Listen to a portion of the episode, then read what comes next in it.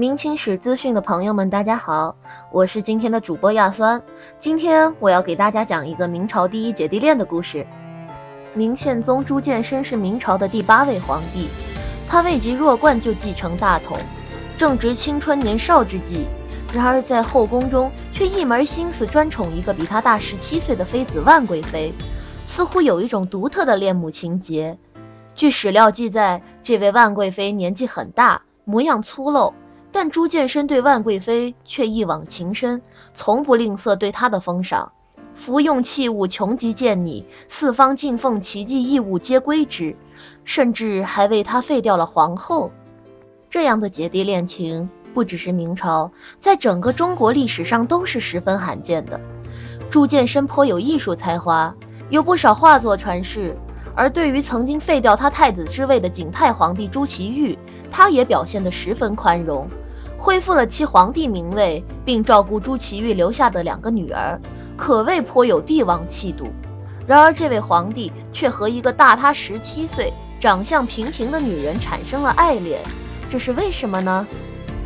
故事要从朱见深的童年说起。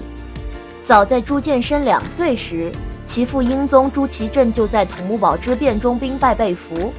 他的嫡母前皇后和生母周氏自顾不暇，根本无力再去照顾朱见深。之后，景泰皇帝朱祁钰继位，朱见深的太子之位被废，改为夷王。待朱祁镇回国之后，又很快被景泰皇帝软禁。在心理发育的关键期受这么多的变乱，使得朱见深的内心产生了巨大的阴影。据《明实录》记载。幼年时的朱见深曾因读书音相洪亮，受到其父朱祁镇及大臣们的赞誉。可等到他登基之后，却因为口吃的毛病越来越懒于上朝。可见他口吃的毛病完全是心理性的，这就是童年的遭遇带给他伤害的证明。万贵妃是宫女出身，被派到朱见深身边负责照料他。在那时，除了一直随时在侧、不离不弃的万贞儿。朱见深身边几乎再无亲信之人，这当然让朱见深对万贞儿产生了无比的依赖。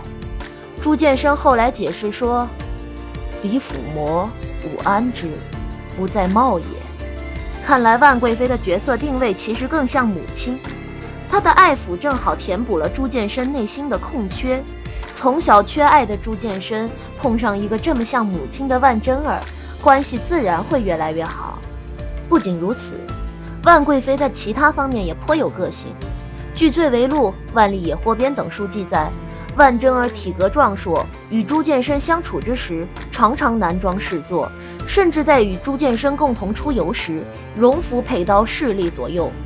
朱见深看得龙心大悦，每顾之则为色妃。这么看来，万贵妃的相貌虽然在当时的人看来并不艳丽，却独有一种中性之美，又恰恰是朱见深最喜欢的。当时的明朝以纤弱为美，宫中的嫔妃大多瘦弱，唯有万贵妃与众不同。那么万贞儿得以专宠，就并不奇怪了。更何况，这种对比自己大很多女性的偏爱，在明代皇室中也并非特例。